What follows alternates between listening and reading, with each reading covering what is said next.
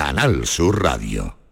Aprovechate del nuevo plan Ayuda Sostenible de Mercedes-Benz y pásate a la movilidad 100% eléctrica. Benefíciate ahora de hasta 6.000 euros de descuento exclusivo del cargador e instalación de regalo y de muchas otras ventajas. Consulta además los modelos que cuentan con las ayudas del plan MOVES. Concesur y Fervial. Tus concesionarios Mercedes-Benz en Sevilla.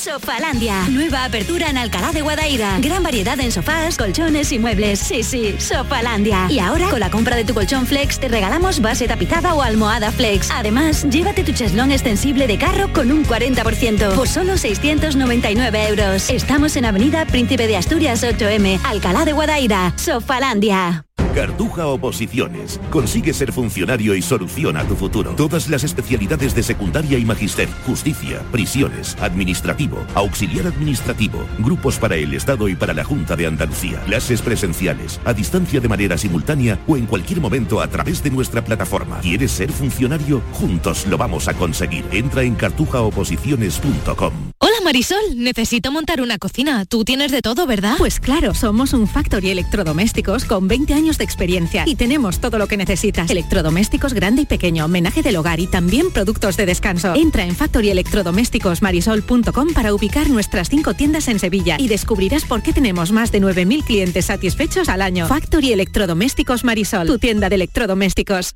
En verano, estés donde estés, llévate Canal Sur Radio. A través de la aplicación del móvil, del ordenador o de la tablet, escúchanos donde quieras. Más Andalucía, más Canal Sur Radio. Si los motores rugen, desde Andalucía estamos preparados para contártelo. Con el seguimiento de los pilotos andaluces que participan en el Mundial de Motociclismo, los trazados, la temporada, las innovaciones de las escuderías, los entrenamientos, nuestros pilotos y las competiciones. El circuito. Y los viernes a la una y media de la tarde con Fernando García. Buenas tardes Andalucía. Se cumplen durante estos días seis años de la muerte del piloto de motociclismo Ángel Nieto. Precisamente las motos son las protagonistas porque después de las vacaciones vuelve la competición, vuelve el Gran Premio de Gran Bretaña en el circuito de Silverstone. Enseguida analizamos cómo arranca la competición después de este periodo estival.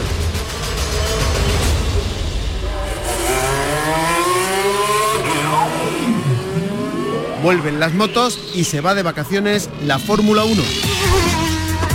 Lo último que se ha disputado es el Gran Premio de Bélgica el pasado fin de semana en el circuito de Spa. Más de lo mismo, Verstappen lidera la clasificación con una nueva victoria, acumula una decena ya en lo que llevamos de temporada, 314 puntos tiene el piloto holandés en su casillero. Sergio Pérez, su compañero de equipo, segundo, 189. Está a más de 100 puntos de diferencia. Alonso es tercero, 149. Hamilton le pisa los pies con 148. Empatan a puntos Leclerc, el piloto de Ferrari, con Russell, el compañero de Hamilton. 99 puntos tienen estos dos pilotos. Y en séptima posición aparece Carlos Sainz con 92. Acabó el curso universitario y vamos a conocer detalles de cómo ha funcionado la experiencia puesta en marcha este año por la Federación Andaluza de Automovilismo. Se han acercado a la universidad y a los institutos para tratar de rescatar a los jóvenes que tengan interés por el mundo del automovilismo y por el mundo de la competición. Como digo, enseguida le contamos qué tal ha ido esta experiencia. El circuito con Fernando García. Arrancamos. En la realización está Álvaro Gutiérrez. Esta es nuestra dirección de correo electrónico, elcircuito@rtva.es. Sí, tenemos que comenzar hoy hablando de motociclismo, no solo porque vuelven eh, las motos, vuelve la competición, el Gran Premio de Silverstone en Gran Bretaña, no solo porque Jerez recupera la última prueba del calendario del Mundial de Superbikes, ya saben que hay elecciones en Argentina y que se había suspendido eh, esta cita en el calendario del Mundial de Superbikes, Jerez era una de las opciones, bueno, pues se ha confirmado estos días que Jerez va a coger esa última prueba del Campeonato del Mundo de, de sino también tenemos que hablar de motociclismo porque hoy se cumplen seis años de eh, la muerte después de sufrir un accidente en Ibiza de Ángel Nieto, el piloto de motociclismo que le ha dado nombre al circuito de Jerez y que tantas maravillas hablaba siempre de Jerez, de Andalucía y del entorno del circuito. Por ejemplo, este es uno de los comentarios que hacía siempre sobre Jerez. Aquí empezó mi carrera deportiva hace cuarenta y tantos años o casi 50, probablemente 50 más que 40. Y realmente, bueno, pues Jerez para mí es mi casa, es donde me encuentro eh, durante tanto tiempo. No he faltado a ninguno de los eventos que se han hecho aquí en Jerez con motivo de la moto. Y tanto que no ha faltado eh, Ángel Nieto, como digo, se cumple durante estos días seis años de su desaparición, su muerte después de sufrir un accidente en, en Ibiza. Las motos protagonistas, la Fórmula 1 se ha ido de vacaciones y regresa a la competición en el Mundial después de varias semanas de descanso estival. Está con nosotros al teléfono eh, el único piloto andaluz que ha militado en el Mundial en la categoría reina, es José Luis Cardoso. José Luis, buenas tardes. Hola, buenas tardes. Ahora hablamos del regreso de la competición del Mundial de, MotoGP, pero me gustaría eh, hacer una referencia a este triste aniversario, seis años ya de la desaparición de, Ángel Nieto. Pues sí, la verdad que lamentablemente se el fallecimiento de Ángel, pues una triste noticia. Pero bueno, después de seis años ya, eh, la huella que, ha dejado Ángel eh, no se va a borrar en la vida, sobre todo para, para todos los aficionados, para todo el mundo del motociclismo, ya que hizo todo por este deporte en España y en el mundo entero, al ser uno de los pilotos más laureados de la historia. Y bueno, personalmente tengo que decir que teníamos una relación eh, increíble con él y con, su familia, sus hijos, y que fue una verdadera pena que sentimos muchísimo. Así que bueno, ahora nos queda recordarlo como el grandísimo campeón que fue y la magnífica y enorme persona que, era y, recordarlo de esta manera. Y que tanto quería a, Jerez y al, y al circuito, ¿eh? Sí, por supuesto, ya, ya lo he dicho, ¿no? Que se encontraba como en su propia casa y, de hecho, pues mira, qué mejor que ahora nuestro circuito lleve su nombre. Así que no podemos estar mejor abanderados que, que por don Ángel Nieto. Bueno, eh, casi un mes, bueno, un mes no, creo que un poco más incluso de, un mes de, parón. Eh, vuelve la competición, regresa con el Gran Premio de, Gran Bretaña. ¿Qué, tal este periodo? Porque creo que tú has descansado poco, ¿no? Siempre, siempre hemos, hemos tenido algún, bueno, entrenamientos y, carreras con, nuestro equipo en el, Campeonato del Mundo Junior, la verdad que el patrón nos ha sabido a, a poco, pero bueno, ahora volvemos con muchas ganas a este inicio, segunda vuelta, digamos, del, del Mundial y esperando pues conseguir grandes resultados como siempre. Bueno, tenemos tres andaluces en el Mundial, Marco Ramírez en Moto 2 y en la categoría más pequeñita otros dos pilotos de, nuestra tierra, eh, José Antonio Rueda y David Muñoz. Tú representas a David Muñoz, ¿cómo está David? Pues está muy bien, muy animado, ya totalmente recuperado de su, de su lesión y con muchas ganas. Ha estado entrenando en este parón muchísimo, no ha parado de subir en moto, de ir al, gimnasio, de potenciar también todavía esa, eh, eh, bueno, esa lesión que todavía estaba estaba pendiente de, llegar al 100% y la verdad es que estamos muy, muy satisfechos de, de, bueno del, trato que he recibido por, el, por Javier Rodrigo, que ha sido quien ha llevado toda la, la rehabilitación y la intervención quirúrgica que fue realizada también por el doctor Daniel Cancino aquí en Sevilla. Y, gracias a ellos pues David eh, y a su trabajo también no eh, se ha recuperado con, con, mucha fuerza ya en la última cita en Asen hizo una, una magnífica carrera no están al 100% recordemos pero ahora aquí con este parón y esa eh, esos cuidados atenciones y, y parte también de su entreno pues va a llegar aquí eh, en muy buenas condiciones a un circuito también que el año pasado, eh, aunque al final no pudo terminar la carrera por una caída en la última curva, pero que llegamos con ganas de explicar a todos. Eh, recordemos, para los aficionados, venía David de, caerse en el Gran Premio de, España y de tener una lesión que le ha obligado a pasar por quirófano, o sea que ha sido una cosa que, incluso le ha impedido participar en algunos grandes premios, ¿no? Sí, han sido tres grandes premios que, ha dejado de, disputar. Bueno, el de Jerez, luego fuimos a Asen, en, Italia tampoco pudo competir, y reapareció en, Alemania, y posteriormente en Asen antes del parón veraniego. Así que, bueno, ha tenido un, un impasse ahí que, realmente pues la ha llevado al dique seco, pero vuelve como siempre con mucha fuerza y, con ganas ¿no? de aspirar a todo, como he dicho antes. Eh, José Luis, este parón de, de tantas semanas ¿Es bueno, es malo, es bueno para unas cosas, es malo para otras o todos son cosas buenas? En fin, ¿cómo lo ves tú? ¿Cómo lo, analizas? Para un piloto de alta, de alta competición, cualquier tipo de parón, sea por lo que sea, nunca viene bien, porque al final pues pierden ritmo de competición, pierden pues opciones a, a, a todo. El parado pues no, no es nunca bueno. Pero buscando la parte positiva de todo, eh, el tiempo que ha estado invirtiendo para recuperarse, para entrenar y también para pensar, ¿no? Porque a veces eh, también es bueno eh, ver un poco las consecuencias que tienen cuando cuando sufres una caída y te lesionas. Así que en el caso de David, que es un piloto con, con muchísimo con muchísima fuerza, ¿vale? Y con mucha capacidad, pues también ha servido para entender bien entender bien cómo, cómo sabe gestionar ciertas cosas y bueno, ya lo demostró, ¿no? Que su reaparición tan solo eh, en la carrera de Alemania ya está prácticamente delante y, en, en Asia pudo, optar también a la victoria. Al final terminó quinto después de una grandísima carrera. Probablemente, aunque no subió al podio, pero una de sus mejores carreras, ya tuvo ahí un, un eh, unas formas ¿no? diferentes de poder tener la capacidad de decirme como líder de la carrera empiezo a tirar. O sea, se viendo nuevas intenciones que, quizás, ¿no? Eh, por buscar algo positivo de ese parón, pues le ha, le ha podido beneficiar en, su madurez, su forma de analizar y ver las cosas. Eh, ¿Cuál es el objetivo, José Luis? Eh, ¿Ganar alguna carrera, estar en el podio, ser campeón? Cuando hablas con él de, de lo que pretendes, ¿qué le trasladas? ¿Tú, ¿Tú qué quieres que haga? Pues nuestro objetivo es, es siempre mejorar, es siempre crecer y siempre pues, de madurar al mismo tiempo que se van consiguiendo los grandes resultados que es nuestro objetivo.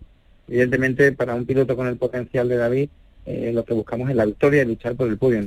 Este año, pues, eh, debido a la lesión, pues nos hemos alejado un poquito de ese objetivo, así que ahora lo que queda es ir carrera tras carrera, eh, ser conscientes de lo que tenemos entre manos y que al final un piloto como, como David, de la talla de David, el objetivo tiene que ser el de ganar, pero también entender que cuando no se puede, pues un podio o, quinto puesto, ¿no? Como lo podemos conseguir en, en Holanda, pues también sirve para para crecer. Por lo tanto, eh, al final se trata de, de, madurar, de entender bien cómo, cómo funciona todo, todo esto y los resultados llegan solos, sobre todo cuando tienes un piloto con la velocidad la determinación que tiene David.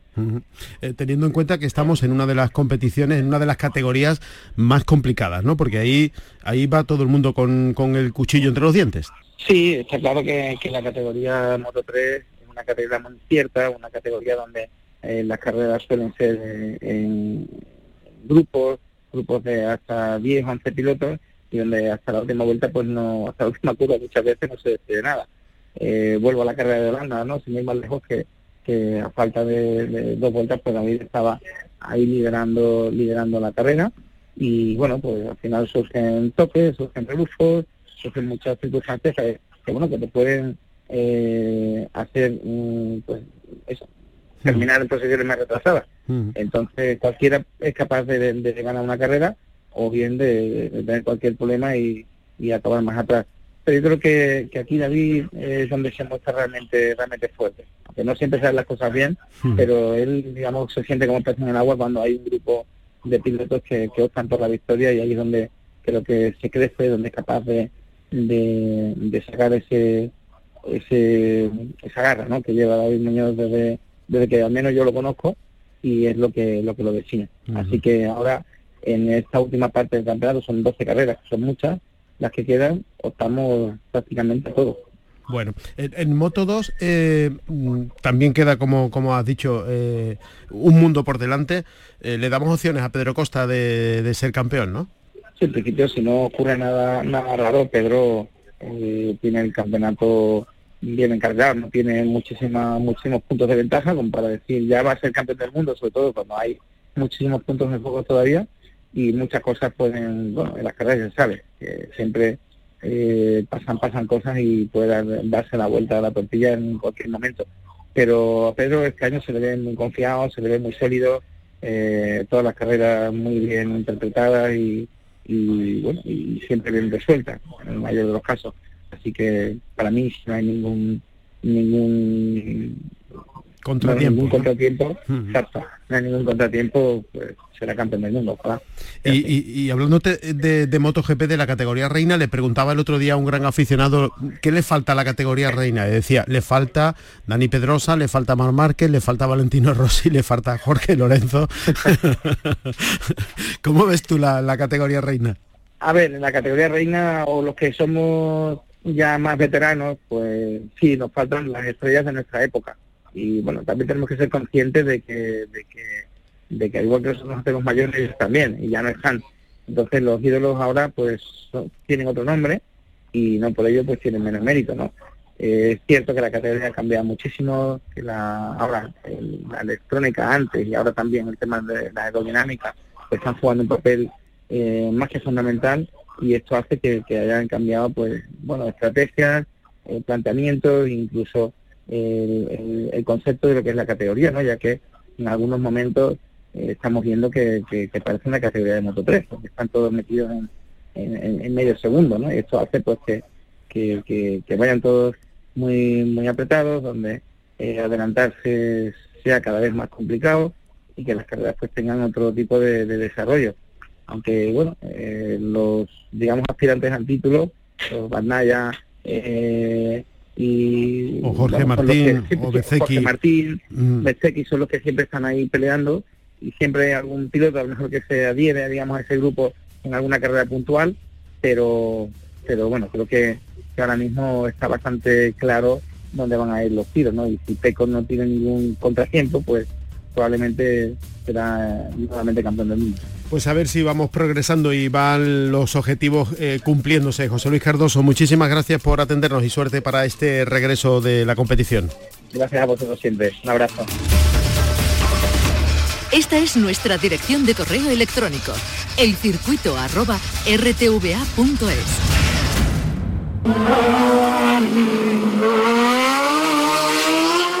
La actualidad del motor en Canal Sur Radio.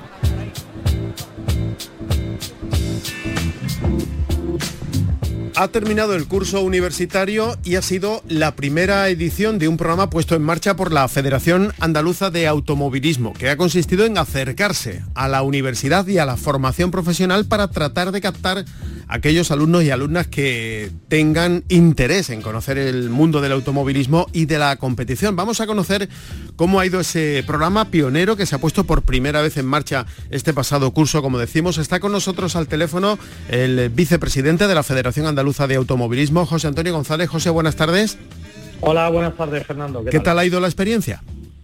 Bueno, pues creo que el final del curso hemos salido aprobados con, y con buena nota, porque de hecho, hemos tenido que, repetir eh, exámenes, hacer una, una reválida, mm, porque el interés por parte de estos, chicos y chicas que, hemos estado visitando durante el curso, pues eh, nos ha hecho que tengamos que, volver a repetir exámenes, cosa que no hacíamos normalmente. Normalmente se hacía un examen anual y ya llevamos dos exámenes en este año por, por la gran afluencia de, de interés que ha despertado este programa.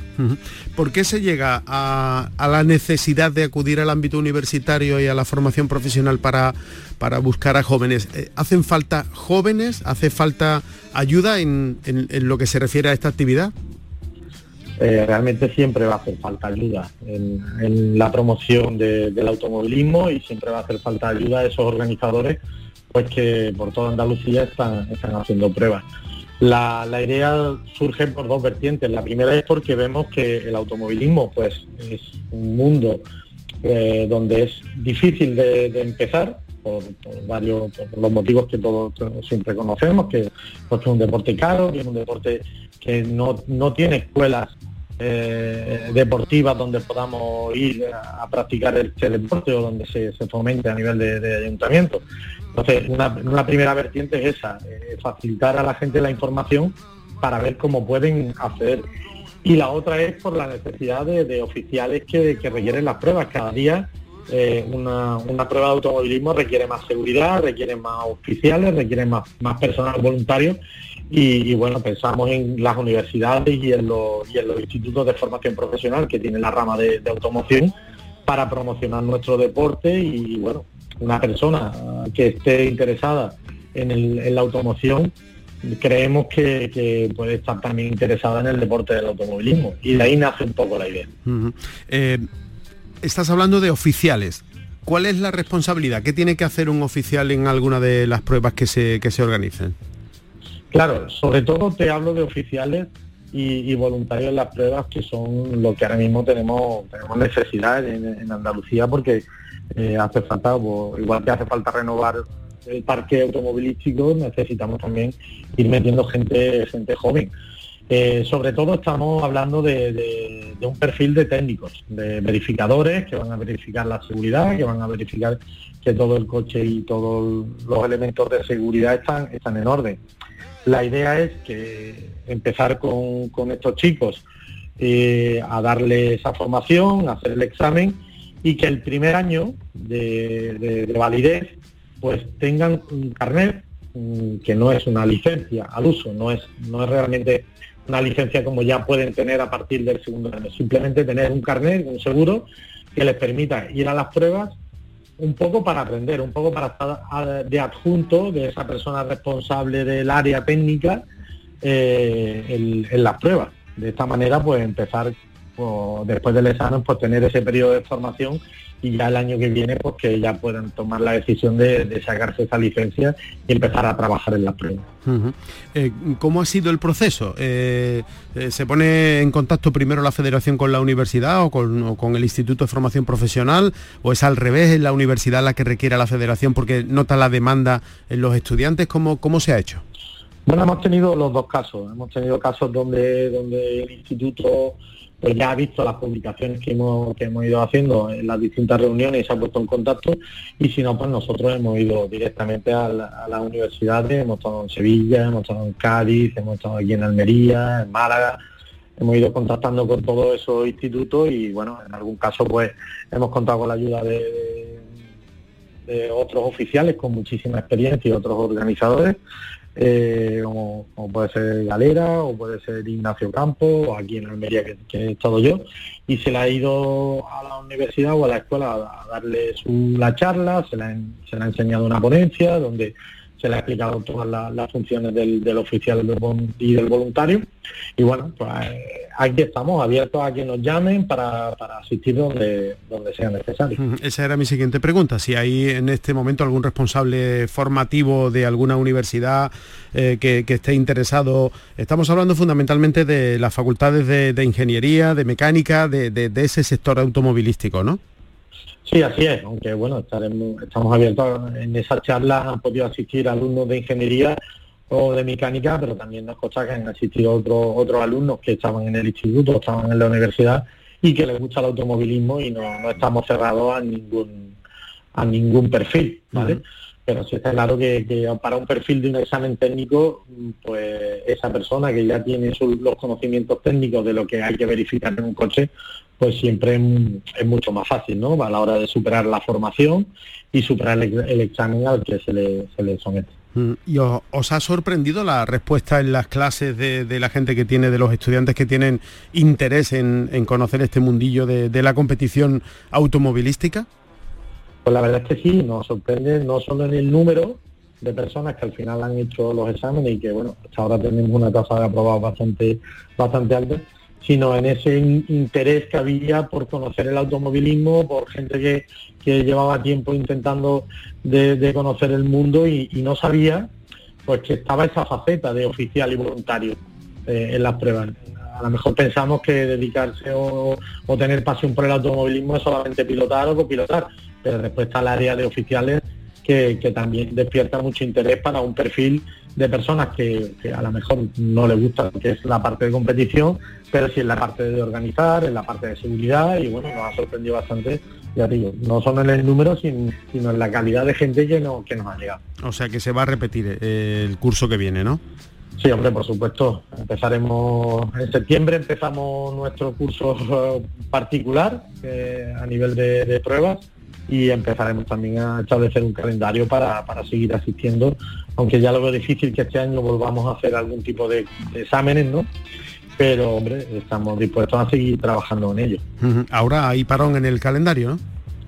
Sí, ahora tenemos el, típico parón del calendario que terminamos con, las pruebas de, julio y ahora pues tenemos este parón de finales de julio agosto, aunque ya las últimas semanas de agosto empezaremos otra vez a otra vez a trabajar para las primeras pruebas que lleguen en septiembre. Muy bien, pues hablaremos entonces cuando se vuelva a recuperar la, la, actividad y la competición. José Antonio González, vicepresidente de la Federación Andaluza de Automovilismo, gracias por atendernos como siempre y que siga usted disfrutando de este descanso.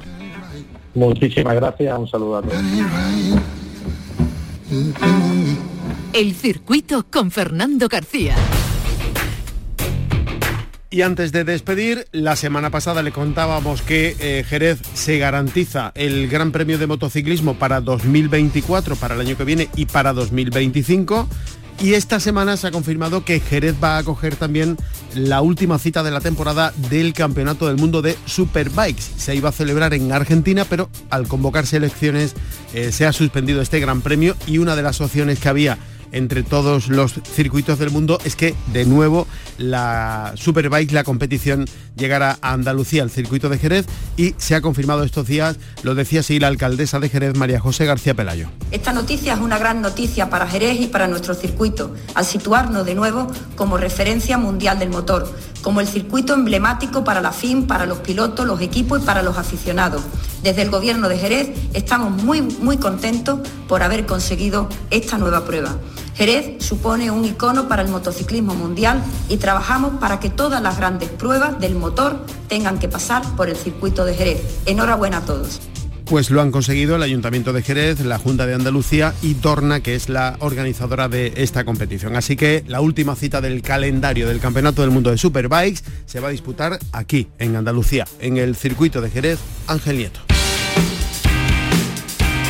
Y nos vamos como empezamos, con el recuerdo a Ángel Nieto. Se cumplen estos días seis años de su muerte después de sufrir un accidente en Ibiza, vinculado tantísimos años al circuito de Jerez, tanto que el trazado andaluz ha puesto su nombre al nombre del, del circuito. Esto decía Ángel Nieto hablando precisamente de Jerez. Aquí empezó mi carrera deportiva hace cuarenta y tantos años o casi 50, probablemente 50 más que 40 y realmente, bueno, pues Jerez para mí es mi casa, es donde me encuentro eh, durante tanto tiempo. No he faltado a ninguno de los eventos que se han hecho aquí en Jerez con motivo de la moto.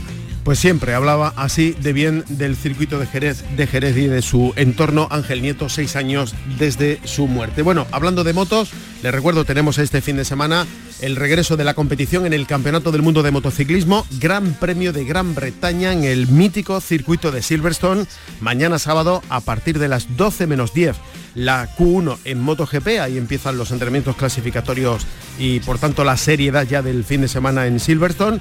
A partir de las 4 de la tarde de mañana la carrera al sprint y el domingo desde las 12 y cuarto a esa hora la competición en la categoría más pequeña, en Moto 3, a las 2 de la tarde la categoría reina Moto GP y a partir de las 3 y media en la carrera de Moto 2, la categoría intermedia. Tenemos en Moto 2 a nuestro andaluz Marcos Ramírez, al piloto de Conil, y en la categoría más pequeñita, en Moto 3, a los dos pilotos sevillanos de Los Palacios y de Brenes, José Antonio Rueda y David Muñoz. No tenemos Fórmula 1 este fin de semana, que ya está de vacaciones y nosotros volvemos el próximo viernes con más cosas del mundo del motor en nuestra tierra. En la realización estuvo Álvaro Gutiérrez. Si van a salir a la carretera, mucha precaución y no se olviden, no se olviden de ser felices.